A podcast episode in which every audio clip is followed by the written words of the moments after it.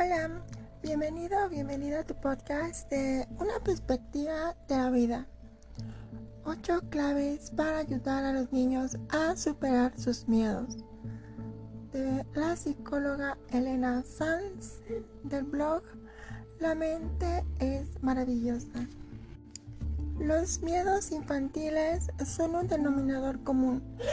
Todos recordaremos alguno de nuestra infancia la angustia que generan puede llegar a ser muy intensa y los adultos debemos estar preparados si lo que queremos es ayudarles.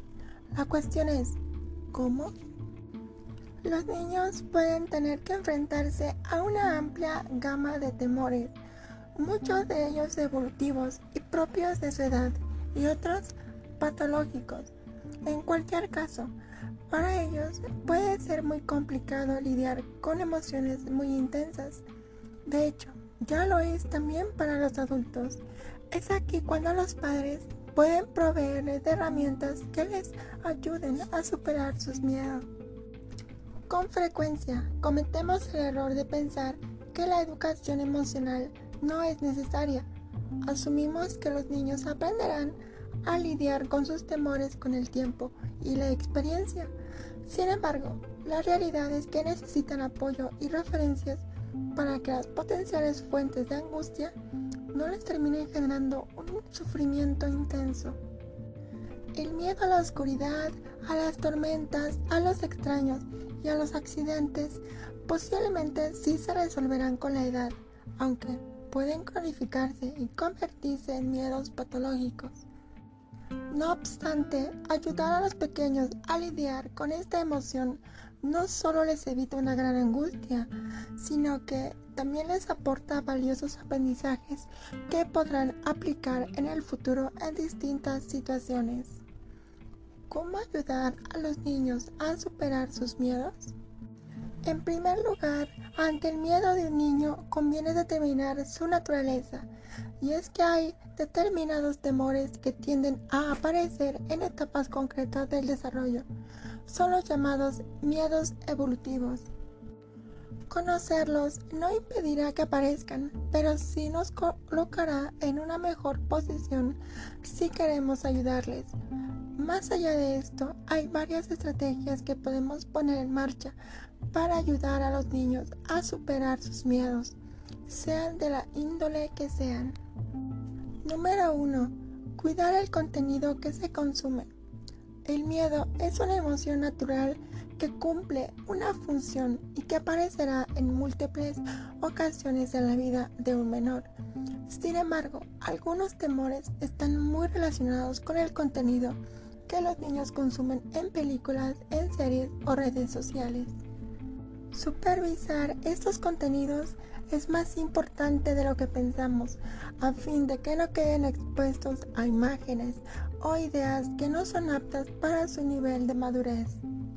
Igualmente, las conversaciones con hermanos, amigos y compañeros pueden en ocasiones despertar estos miedos. Por ello, les recomendamos que hagan un esfuerzo por mantener una comunicación fluida y regular con los niños solo se abrirán en un entorno en el que se sientan seguros. Número 2. Explicar y educar en emociones. Los niños, al igual que los adultos, pueden sentirse desbordados cuando una emoción intensa les asalta. En estos momentos, comprender lo que está ocurriendo aumenta su sensación de control. Por esto, es necesario explicarles qué es el miedo, cómo se manifiesta, qué situaciones lo generan con facilidad y qué podemos hacer con él. Hemos de señalar que puede generar síntomas en el cuerpo, como un corazón acelerado, ciertos pensamientos como va a ser muy difícil y conductas concretas como escaparse o intentar evitarlo. Gracias a esto, el niño podrá reconocer su miedo cuando surja, ponerle nombre y entender qué sucede. Número 3. Permitirles sentir y expresar. Además, es fundamental ofrecerles un espacio seguro para expresarse.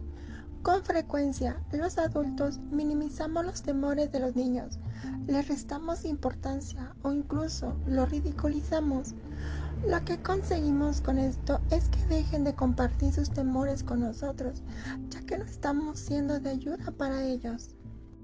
Al contrario, los menores necesitan enfrentarse a sus miedos, sabiendo que sus personas de confianza están a su lado, que cuentan con ese respaldo. A este respecto, compartir algunos de tus miedos con tus hijos puede ayudarles a entender que es una emoción normal. Número 4. Otorgarles un papel activo a los niños al superar sus miedos. Este es un buen momento para fomentar la autonomía de los más pequeños y así ayudarles a aumentar la seguridad en sí mismos. Pero ¿cómo? Ofreciéndoles un papel activo en la solución de sus temores. En lugar de decirles directamente qué hacer, es muy positivo generar una charla en la que con preguntas abiertas les animemos a poner palabras a lo que están sintiendo. Lo bueno de lograr este objetivo es que podemos ayudarles a generar un relato que les ayude de lo que les sucede. Por ejemplo, ¿por qué crees que sientes miedo por las noches? ¿De qué forma te sentirías más seguro? ¿Qué te ocurre o qué podemos hacer para que duermas tranquilo en tu cama? Número 5. Ofrecer modelos de afrontamiento. Este es uno de los pasos más importantes, ya que una gran parte del aprendizaje de los niños es vicario, es decir, se produce observando cómo otras personas afrontan las situaciones. Los padres, como principales referentes, son grandes modelos en cuanto a estilos de afrontamiento, pero también pueden adquirirlos de otras fuentes.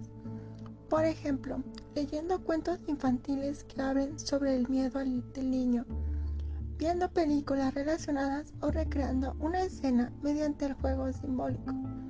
Al identificarse con los personajes, los niños pueden interiorizar una serie de pensamientos y conductas que les ayudarían a superar sus temores. Número 6. Practicar las autoafirmaciones. Las autoafirmaciones son muy útiles en cuanto que abordan uno de los síntomas principales del miedo, los pensamientos perturbadores. Practicarlas ayuda a transformar de forma activa ese diálogo interno que alimenta el terror.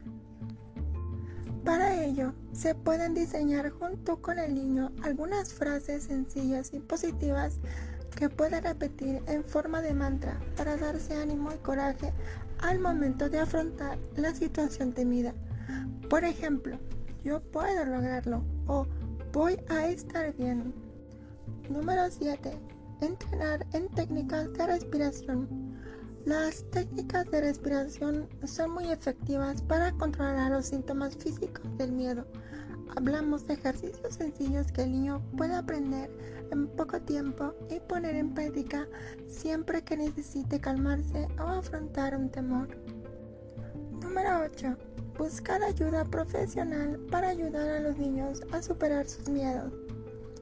Para determinadas situaciones, las pautas que hemos compartido no son suficientes. En estos casos es necesario que intervenga un profesional. Cuando el miedo causa gran angustia, se prolonga en el tiempo más allá de lo esperado o resulta muy limitante para el menor. En esos casos es necesario aplicar estrategias generales, hacer una evaluación de lo que está pasando piensa que detrás puede haber una situación de acoso o de maltrato. Y actuando sobre la sintomatología, solo estamos apagando las señales que nos advierten de lo que está ocurriendo.